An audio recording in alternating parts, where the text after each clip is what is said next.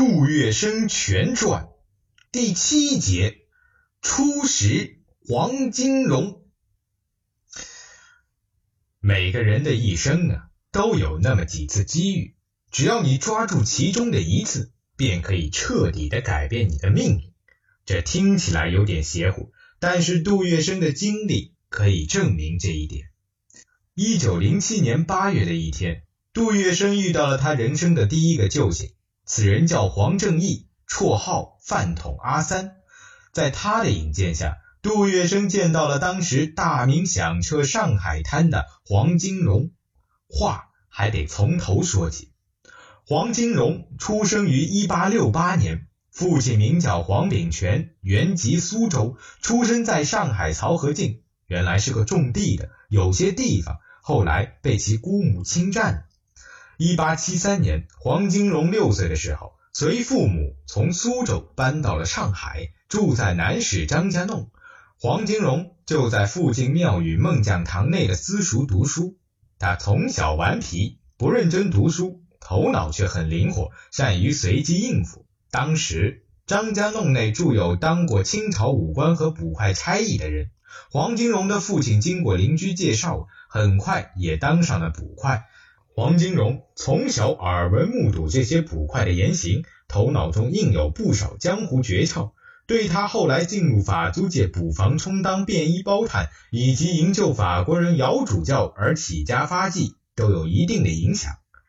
黄金荣小名叫小和尚，并非他做过和尚，这里有段由来。一八八一年，黄金荣十四岁的时候。父亲黄炳全因病去世了，留下母亲邹氏和姐弟四个人，只能依靠母亲洗衣服勉强维持生活。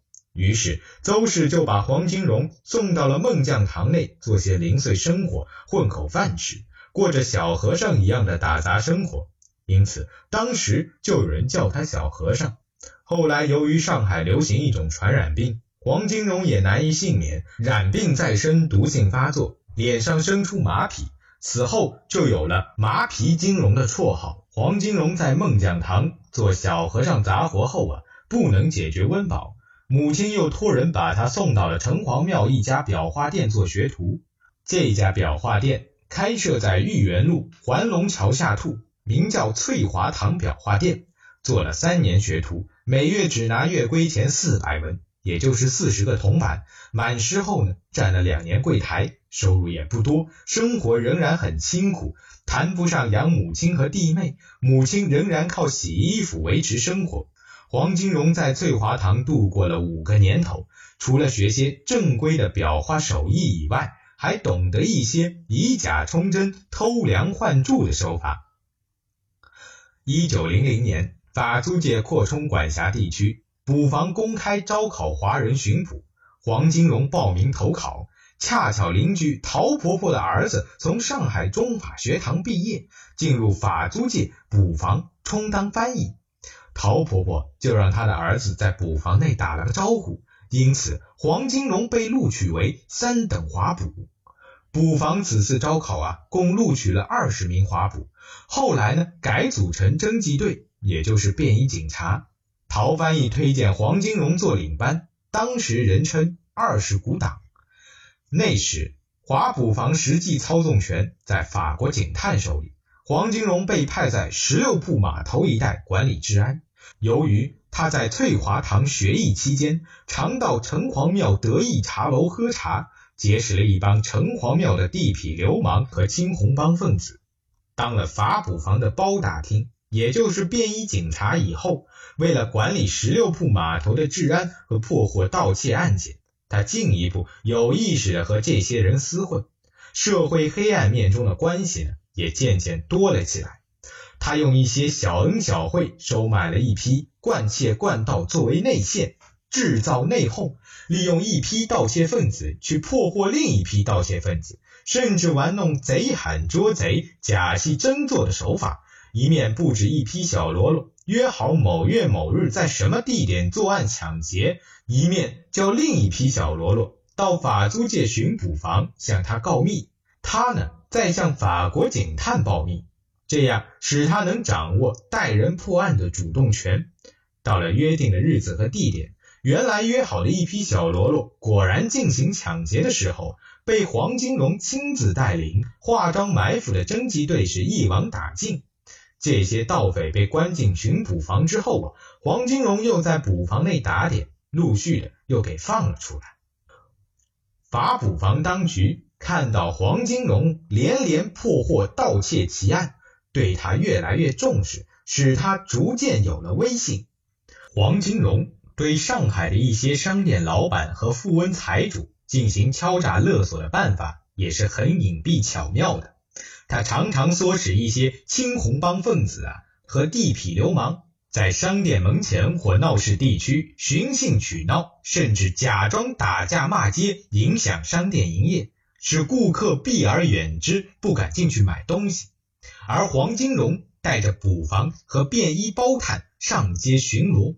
每到之处，这些闹事的小流氓无不逃之夭夭。有时，黄金荣还故意抓起几个小流氓来惩办。于是，一些店主和老板，还有一些财主富翁，感到他很有办法。每逢过年过节，甚至按月给他送礼钱，把他当做了护身神。有的还投帖子拜他做老头子，有的拜他为祭爹，有的拜他为先生。对于那些有名的富翁啊，黄金荣就采取绑架勒索的办法，大肆敲诈。如他唆使心腹徒弟丁永昌绑架荣德生，一下子敲诈了几十万美元。至于指使爪牙向富翁财主写恐吓信敲诈，更是屡见不鲜。这些受害人被敲去一大笔竹杠之后啊，还得请黄金荣出面解决，以免后祸。更使黄金荣得意的是。还不是他破获的假案，而是破获了一件法国姚主教被绑架的真案，从而使他成为上海第一流的大把头。姚主教原来是法国天主教的神父，与法国驻沪领事、法捕房总巡等关系密切，在上海法租界有着后台的操纵实力。为了开辟传教基地，亲自在上海乘火车，带着几箱银洋。准备到天津去开办教堂。当火车行驶到山东临城时，遭到了军阀张宗昌部队拦车抢劫，把他绑架到临城乡下看管起来，准备勒索一笔巨款，方能赎回肉票。事件发生后，轰动国内外。法国驻沪领事县令法捕房火速破案，将姚主教营救出来。法捕房动员所有侦缉人员，是四处打听、搜索线索，没有任何消息，只得采取高价悬赏的办法。凡知道姚主教下落、通风报信的，赏银元三千；如能救出姚主教的，赏银元一万。黄金荣对此事极为感兴趣，认为是升官发财的大好机会，于是千方百计的寻找线索，甚至亲自到城隍庙烧香求签。祈祝城隍保佑，使他能够获得线索，破案立功，将来青云直上，一定大修城隍大殿，重塑城隍金身啊！但过了很多日子，还是石沉大海，音信全无啊！说来也凑巧，这个绑架巨案却从一个上海来的山东人被扒去一百元而获得了线索。原来山东临城这地方有个名叫韩荣普的。是吴佩孚部下的副官，从凌晨乘火车到上海来买东西。火车到了上海，他从拥挤的人丛中走出来，到附近的旅馆登记寄宿的时候，发现兜里的一百块钱不翼而飞了。韩荣普沮丧万分，想起有个姓隋的同乡在法租界巡捕房当巡捕，于是抱着一线希望到法租界巡捕房寻找姓隋的巡捕。姓隋的巡捕替他报了失窃案，并且介绍他和黄金荣见面。黄金荣一听是从天津附近来的，便不放过机会，向韩荣普打听上海火车开往天津前被拦车抢劫和法国神甫被绑架的事件。由于韩荣普是吴佩孚手下的副官，熟悉行伍中的事，而吴佩孚的部队和张宗昌的部队都住在天津附近，双方所干的坏事啊。互有所闻，所以韩荣普就听到关于姚主教的消息啊，都告诉了黄金荣。一听到有线索，黄金荣大为高兴，立即付给韩荣普一百五十块钱，要他回凌晨去详细的打听肉票藏在什么地方，一有下落，赶快到上海来报信，再给五百元赏金。如果破案是更有重赏。由于黄金荣慷慨解囊，打动了韩荣普的心。果然，韩荣普到临城之后啊，几天时间就同绑架姚主教的张宗昌部队取得了联系，打听到了姚主教被关押的地方。很快，韩荣普第二次来上海同黄金荣接头，商量赎票的问题。黄金荣点子多，叫韩荣普不必叫部队头头开价赎票，而是叫韩荣普设法买通看押姚主教的人员。同时，黄金荣与陶翻译商量。先从补房支领两千元，给韩荣普五百，另交一千元，叫韩荣普立即去买通看守人员，并答应等黄金荣到达关押姚主教的地点时再付两千，要这些看守人员逃往外地。最后，黄金荣又叫陶翻译用法文写了一张纸条，告诉姚主教，叫他放心，黄金荣会亲自到凌晨来接他出险。韩荣普再度回到凌晨之后啊。黄金荣按照预定的日期，亲自带领几十个便衣，化妆成张宗昌部队的官兵，由上海乘火车到达凌晨。夜晚，他们赶到乡下，把姚主教给营救出来，安然返回了上海。黄金荣用釜底抽薪的办法，不去直接同张宗昌部队谈判，而是花了几千元买通了少数的看守人员，竟把姚主教营救出险。法捕房不得不对他刮目相看。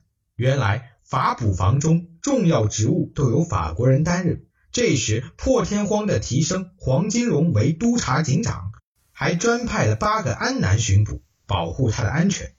黄金荣带着这八个安南巡捕进进出出，权势越来越大，名声也越来越响，成为上海滩最有名、最有力量的大亨。黄金荣担任法捕房探督察长长达二十多年，直到他六十岁做寿以后，才辞去了职务。黄金荣虽然自称是在帮人物，同帮会各路人马常有来往，但是却没有真正拜过老头子，既不是什么大字辈，也不是什么通字辈的。按照帮会规定，凡是没有入过帮会的，凡称为空子，不能开堂收徒。黄金荣却不管这一套。他同青帮大字辈张静湖、曹佑山等称兄道弟，对人自称是天字辈的，比大字辈还多一话。由于他实力雄厚，谁也奈何不了。他不但收徒，而且大收特收。他的徒子徒孙呢，不但遍及全上海，而且在江苏、浙江等许多地方也有他的势力。